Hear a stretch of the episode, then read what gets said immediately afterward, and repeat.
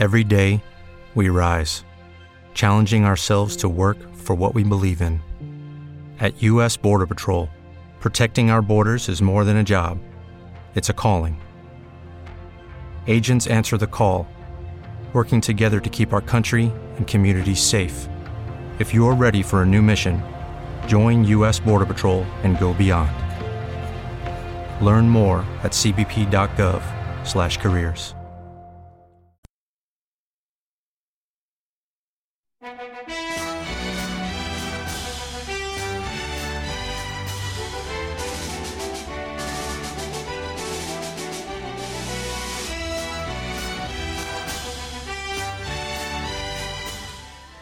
Hola a todos y bienvenidos al decimocuarto episodio de la tercera temporada de Conocimientos Musicales. Hoy vamos a hablar de Antonín Borsak. Vamos allá.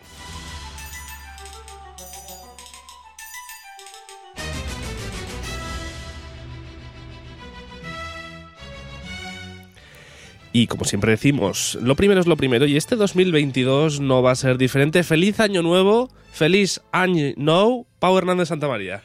Feliz año nuevo, David. Muchas gracias. Bienvenido, a mi programa. Gracias.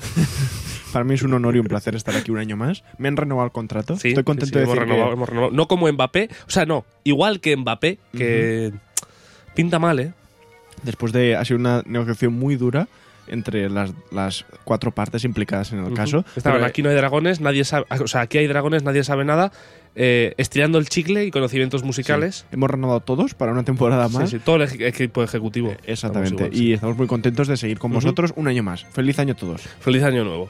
Eh, antes de empezar a hablar de, a hablar de Borsak, va, bueno, va a acabar la sintonía y vamos a poner eh, la bueno, vamos a poner música de Borsak en general.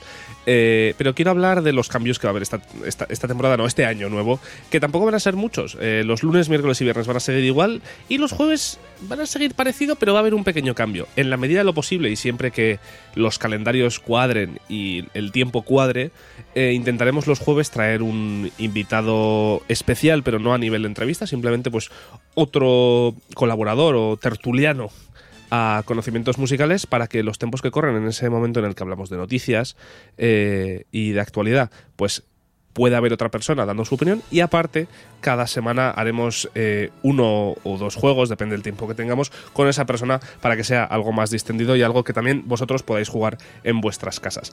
Así que si te parece bien, escuchamos un poquito más de lo que estamos escuchando ahora y pasamos a hablar de Antonín Vorsak.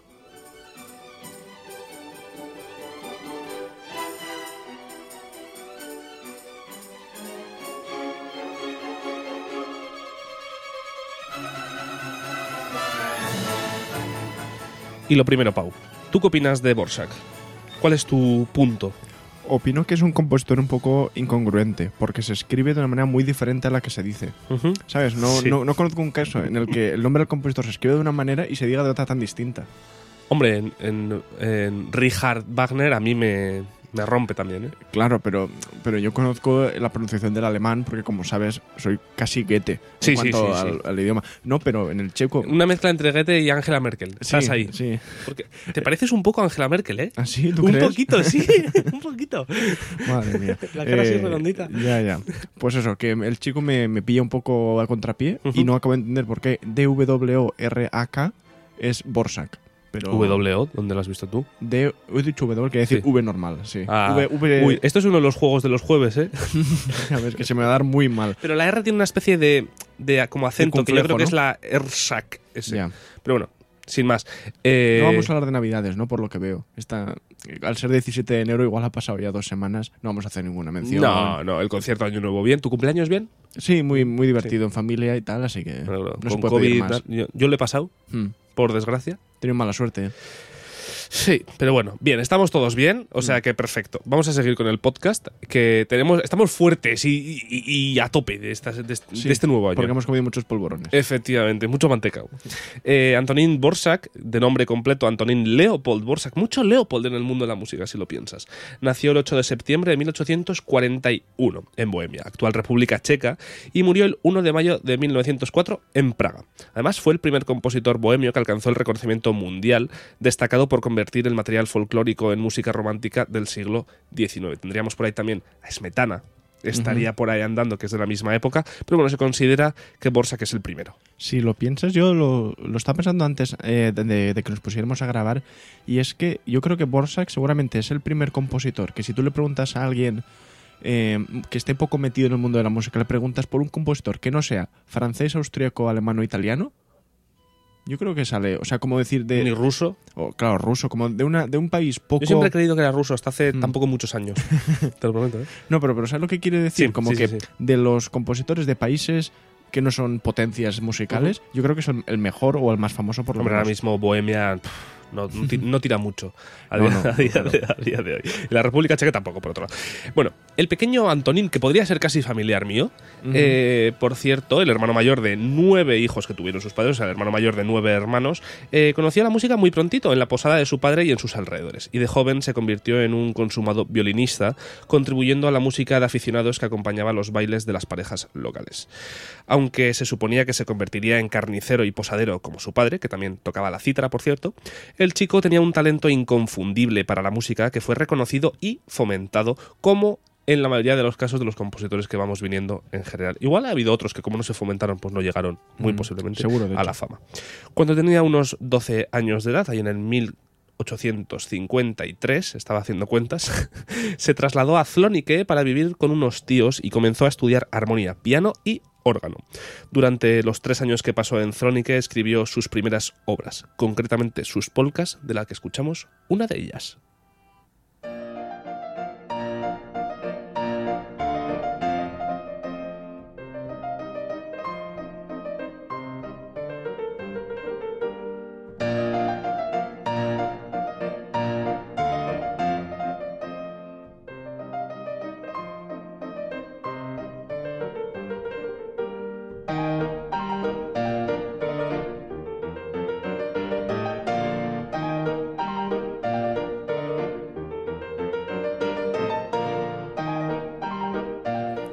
En 1857, da un poquito para esta voz, ¿eh? Mm. Un perspicaz profesor de música, comprendiendo que el joven Antonín había ido más allá de sus modestas capacidades para enseñarle, convenció a su padre para que lo inscribiera en el Instituto de la Música de la Iglesia de Praga. Allí Borsak completó un curso de dos años y tocó la viola en varias posadas y con bandas de teatro, aumentando su pequeño salario con algunos alumnos particulares, para los que precisamente escribió esta polca para los estudiantes de Praga, que se titula así. La década de 1860 fue una época muy difícil para Borsak, que no tenía ni tiempo ni medios, ni siquiera papel y piano para componer. Pero esto no le frenó, ya que hacia 1864 yacían en su escritorio dos sinfonías, una ópera, música de cámara y numerosas canciones.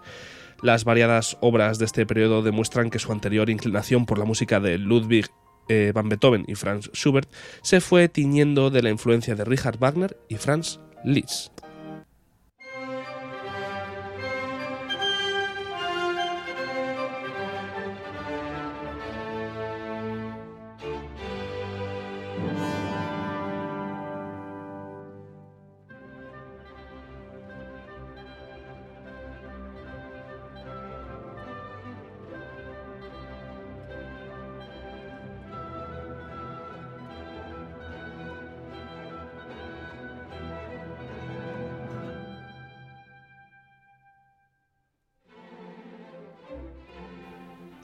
Lo que estamos escuchando, por cierto, es el cuarto movimiento, si no me equivoco. Eh, sí, el cuarto movimiento finale de la primera sinfonía de Borsak. Lo, me lo decía Pau ahora con los micrófonos apagados. Se conoce muy poco lo que no son la, la octava y novena sinfonía de Borsak. Lo comentaremos un poquito más adelante. Bueno, Mm. casi al final. Pero es verdad. Se es- programan es poquísimo, Sí, sí, sí. ¿no? Y Muy tampoco, no sé, se habla, se habla muy poco. Supongo, bueno, el, el estudioso en Borsak seguramente las conoce por supuesto. perfectamente. Si no vaya mierda de estudioso, ¿no? Pero el público en general, pues la verdad es que yo, yo mismo, vamos, apenas tienes conocimiento, pero es que Ujú. no, no lo has oído en casi ningún concierto, ¿no? Y este tipo de cosas. Este es titulada, por cierto, sobre nombre Las Campanas de Zlonik, la ciudad en la que Ah, vivió, mira. a la que se trasladó, las campanas de allí. Pues bueno, no sé, le, le inspiraría para esta obra. ¿Te has fijado que muchas veces hago comentarios muy interesantes con los micros apagados? Sí, ¿Sabes luego qué? lo tengo que recordar. sí, sí, muchas veces pasa. Qué Dices, lástima, joder, esto no. Ojalá tener otro micrófono para cuando apagamos el, el normal, ¿no? Para que Hombre, cogiera- todo esto lo puedo desmutear luego en realidad, pero bueno. Hay veces que no es tan. Que, que nos hace un favor que el micrófono esté apagado. Sí, sí.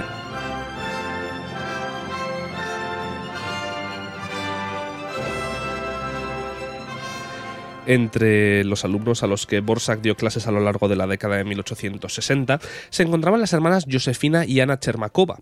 El músico se enamoró de la hermana mayor, Josefina o Josefina, pero ella no correspondió a sus sentimientos. Oh, pobrecito.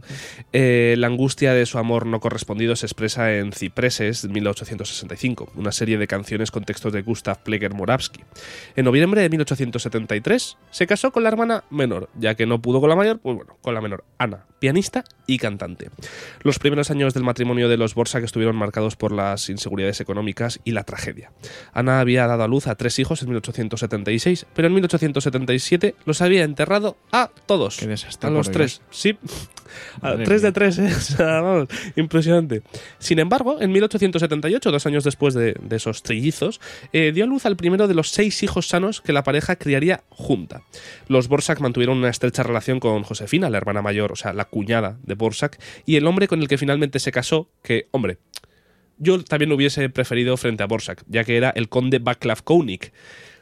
Un conde frente a un compositor con problemas de dinero, pues hombre, yo qué sé, mucho tienes que crear El compositor. conde es mejor partido, ¿no? Sí. Tras varios años de visitas regulares, compraron una casa de verano en el pequeño pueblo de Visoka, donde Josefina y el conde se habían instalado, y desde entonces pasaron allí todos los veranos.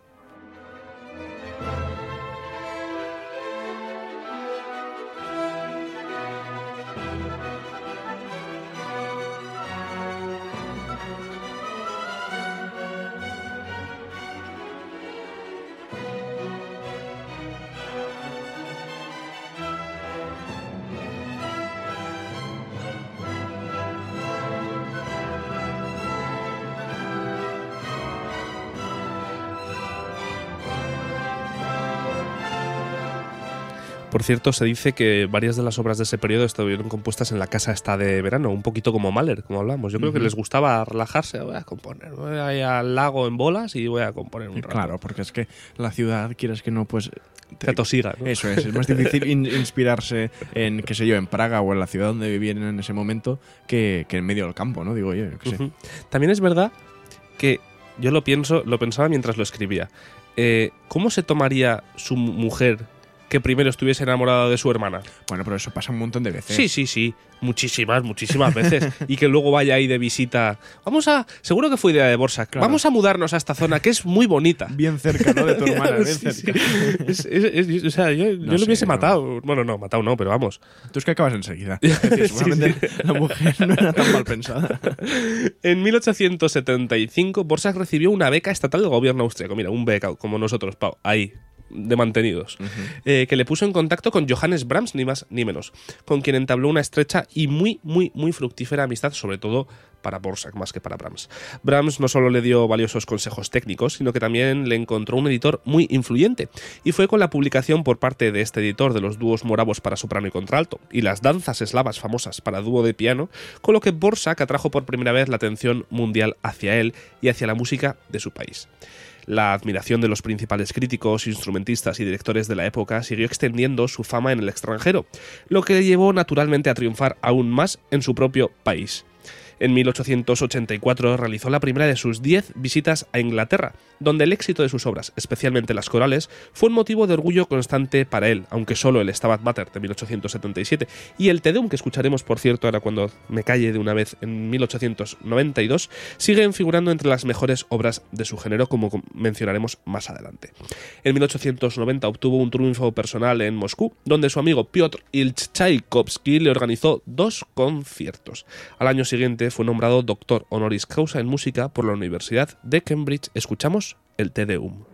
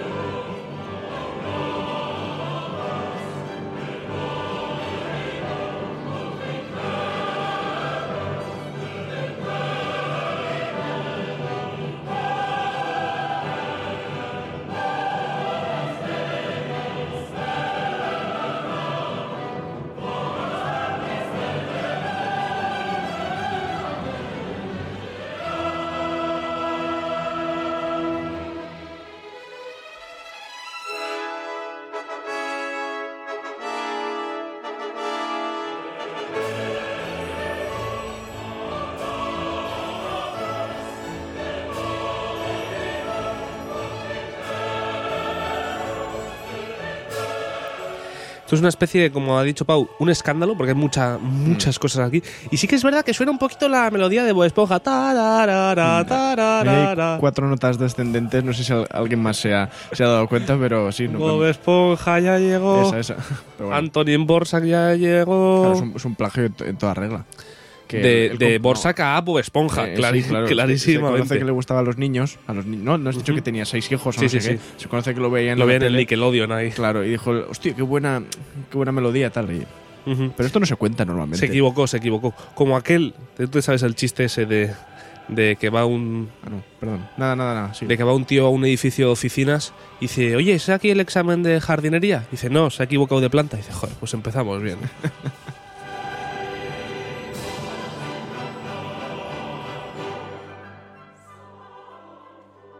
Y encima las flautitas también suenan por ahí. Ta. Es un poquito como Bob Esponja. Eh, vamos a seguir hablando de Borsak, más que de Bob Esponja.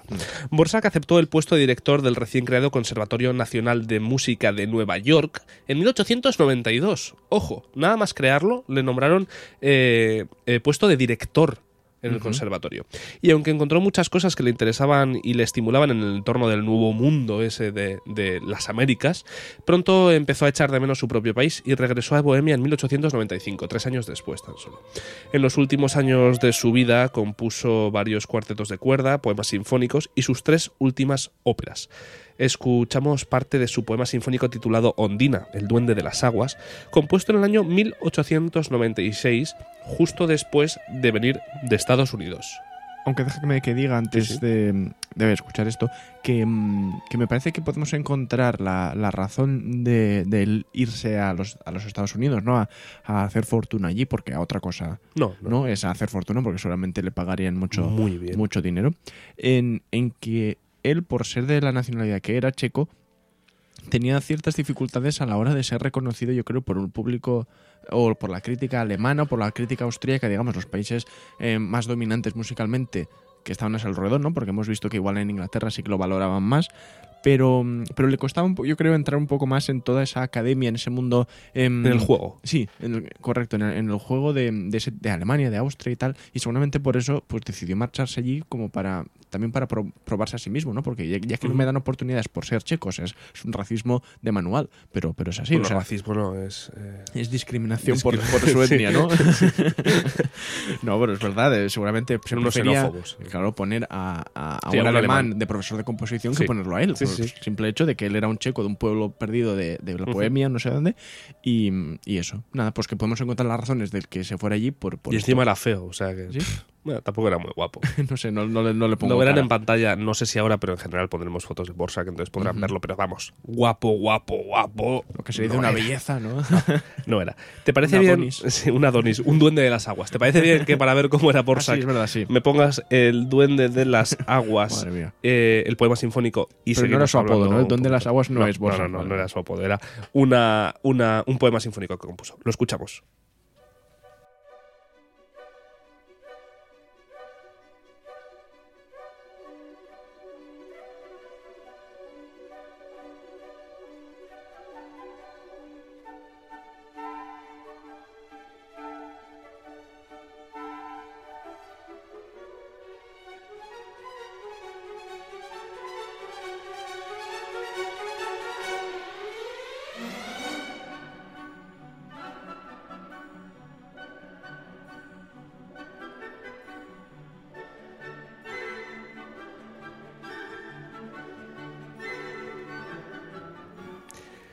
Bedrich Smetana, 17 años mayor que Borsak, ya había sentado las bases del movimiento nacionalista checo en el ámbito musical, pero a Borsak le correspondió desarrollarlo y ampliarlo en una impresionante serie de obras que rápidamente alcanzaron la misma popularidad que las de sus grandes contemporáneos alemanes.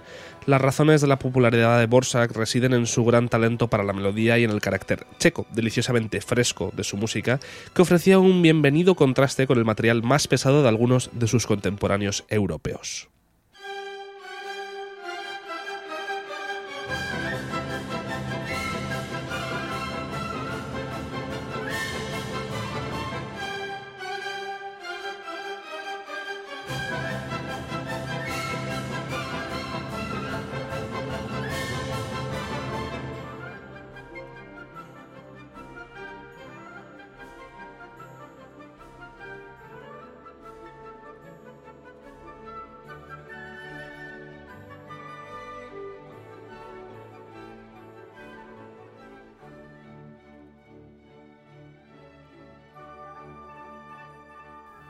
Estamos escuchando, por cierto, las ocho danzas eslavas. Bueno, en este caso estamos escuchando la séptima eh, de, de Borsak. Nada más fresco y bohemio que esto ahora mismo que, podamos, que podamos traer. Em, es que en realidad hablar de Borsak nos sirve para entender un poco lo que es el fenómeno nacionalista musical que, que se produce no solamente en, en, Bohemia o en la República Checa, sino en muchos otros países eh, a lo largo de la segunda mitad del siglo XIX. Uh -huh. Y es que, si bien el primer romanticismo ¿no? y el, clasicismo de la mano de, de Beethoven y, de muchísimos más autores pro, proclama eh, la música como algo universal que tiene que aplicar a todos, todas las personas por igual y todo este tipo de, de ideales, el nacionalismo eh, rompe de alguna manera con eso en el sentido de decir queremos hacer música para la gente de nuestra que la entienda la gente de nuestro país de nuestra nación de alguna manera y con eso reivindicar pues la pues eso, las naciones históricas y, y, y tal en una época políticamente muy, muy conflictiva y, y, que la música de alguna manera sirve para representar todas estas cosas. O sea, yo creo que nunca antes en la historia, hasta Borsak en, en su país, Liszt en el suyo, los rusos, por supuesto, en Rusia y tal, se ha apelado tanto. Incluso los españoles, los italianos también, sí, sí, sí. los españoles, tal. Se ha apelado tanto a la, a la población llana uh -huh, en la música como a, este momento. Uh -huh. que aquí ya empiezan a, a destacar más. Como, es. como, estrellas puras en general fuera del nacionalismo al que representan. La fluidez técnica de Borsak y su abundante inspiración melódica le ayudaron un poquito a crear una producción amplia y variada, ya que... Y tan variada. Quiero decir, que al final esta imaginación que tenía eh, melódicamente hablando, tan bohemia, por otro lado, uh -huh. tan característica y tan fresca, como ya hemos dicho, y como estamos escuchando, eh, pues le ayudó no solo a crear mucho, sino que fuese muy, muy distinto, porque nos encontramos desde esto mismo hasta después que escucharemos su novena sinfonía o, o, sus cuartetos y quintetos que tiene de cuerda o de cuerda con piano. Es muy, muy, muy distinto. óperas, sí, óperas sinfónicos, también. en fin, para tiene piezas para muchísimo. piano. Sí, sí, sí. Es impresionante.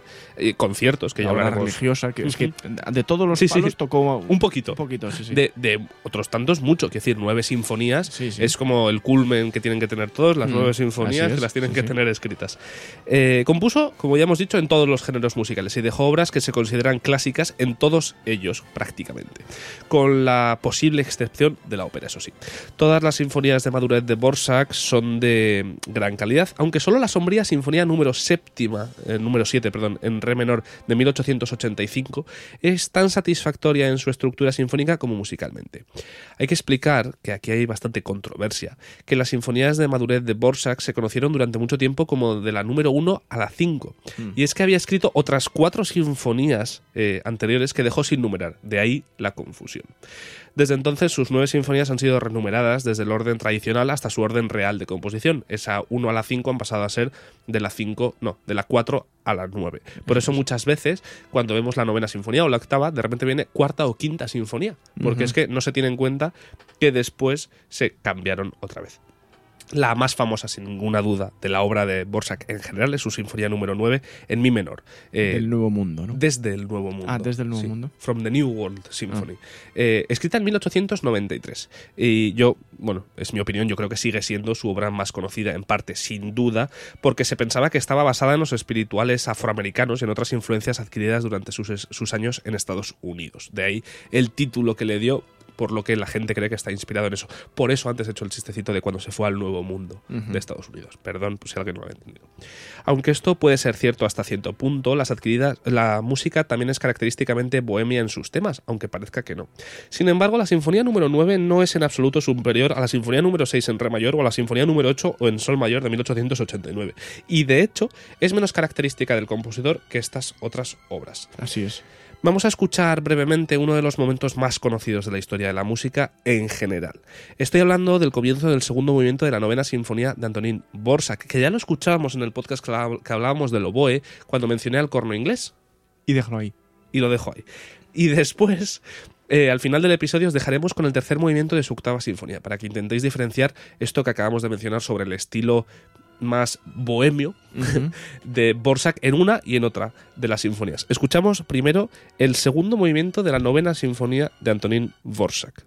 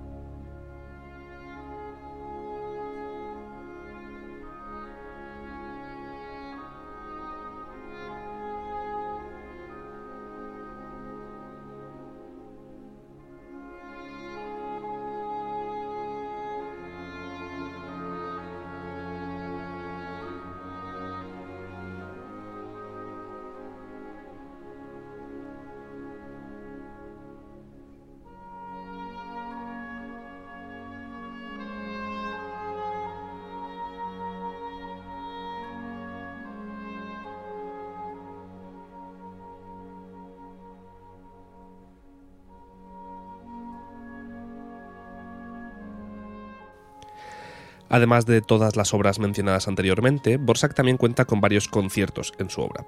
No hace falta mencionar sus dos famosos conciertos para violonchelo, aunque sí que es verdad que el segundo, en sí menor, quizás sea el más famoso. Su concierto para violín o sus obras concertantes, tanto para violín y para cello lo de la belleza de las melodías de este hombre es una cosa exagerada. ¿eh? O sea, es de este tipo, yo qué sé, como, como Schubert, ¿no? Como Alban Berg también escribe muy melodías. A mí me gusta más que Schubert, las melodías. Es verdad pero, que Schubert pero que son ¿eh? estos compositores que tienen gracia, tiene habilidad para... Mm, para componer, ¿eh? No, che, no, para componer, pero para, para escribir frases y melodías bonitas, jolín, que, que, no es tan sencillo de hacer, pero que tiene esa... Es un Lope de Vega de la música. Exactamente, inventiva, porque es que hay otros compositores pues que no les pasa, que, escriben bien música por otros motivos, pero justo pues Borsak, por ejemplo, lo hace muy bien en, en cuanto a las melodías y no sé, y es, por eso está agradecido escucharlo, ¿no? Porque por ejemplo tenemos escuchar es verdad que armónicamente también es muy bueno, también es muy bueno armónicamente, pero por ejemplo tenemos a Schumann que melódicamente también era muy bonito, mm. pero la armonía de Schumann sí que es otro rollo. O sea, va más allá de lo que mm. puede ir Borsak. Pero es verdad que Borsak contrarresta esa quizá falta de a veces instrumentación, porque tampoco suele ser una salvajada, eh, con, esto tan bonito y sencillo, por otro lado, que estamos mm. escuchando. O sea, que hay solo, solo maderas, por ejemplo. Habrá ahí, eh, corno, flauta, clarinete y poco más y no hace falta más por lo bonito que está haciendo el resto. Si te parece bien, eh, quiero que pongas eh, la pista número 11, no quiere decir qué es, eh, y vamos a hablar un poquito precisamente de lo que vamos a escuchar.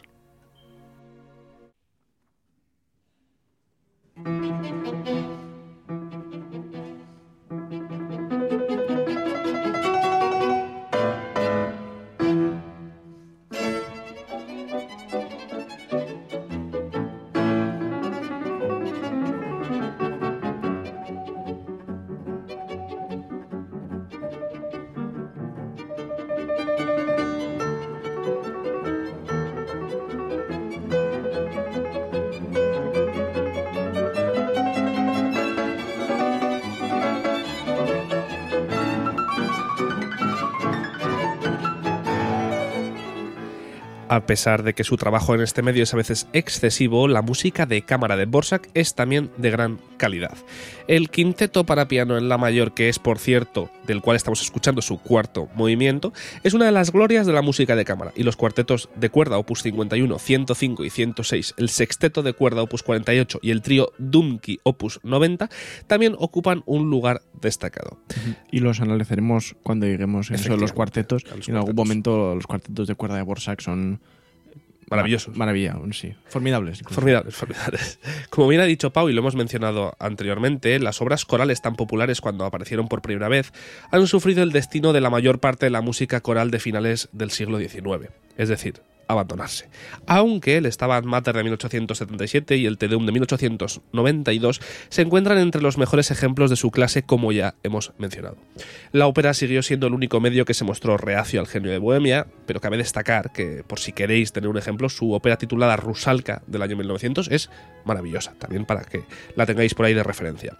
Muchas de las obras más atractivas de Borsak se encuentran entre sus misceláneas menos ambiciosas, entre ellas están las danzas eslavas y otros dúos para piano, las variaciones sinfónicas, las, las bagatelas, las canciones gitanas y el esquercho caprichoso de 1883, que también es muy bonito, me gusta muchísimo el esquercho caprichoso.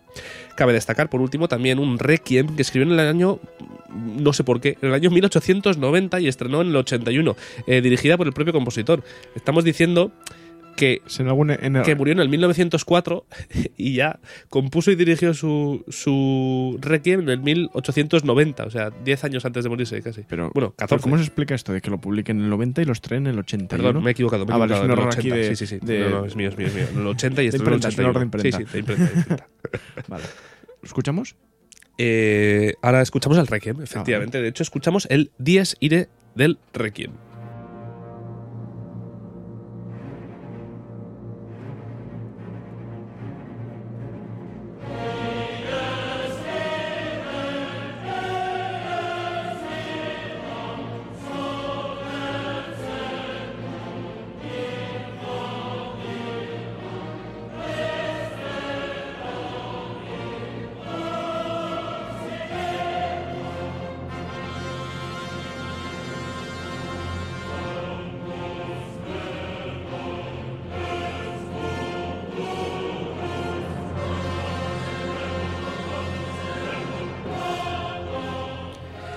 Algunos críticos han considerado que los principales defectos de Borsak son un estilo demasiado discursivo y repetitivo, ocasionales errores de gusto y una debilidad de diseño en sus obras más grandes. Sin embargo, como yo tampoco soy compositor, no me voy a poner a quejarme de Borsak. Eh, y estos defectos no tienen importancia si se tiene en cuenta la asombrosa fertilidad, como ya hemos dicho, de sus melodías y la sencillez y la franqueza con la que logra sus objetivos. Es una manera muy sencilla pero muy eficaz de conseguir el objetivo de crear música bonita y representativa de su país en la mayoría de los casos. Como puede deducirse de su música, Borsak tenía una personalidad bastante atractiva, era un hombre de familia humilde y profundamente religioso, de, de gustos sencillos y gran amante de la naturaleza.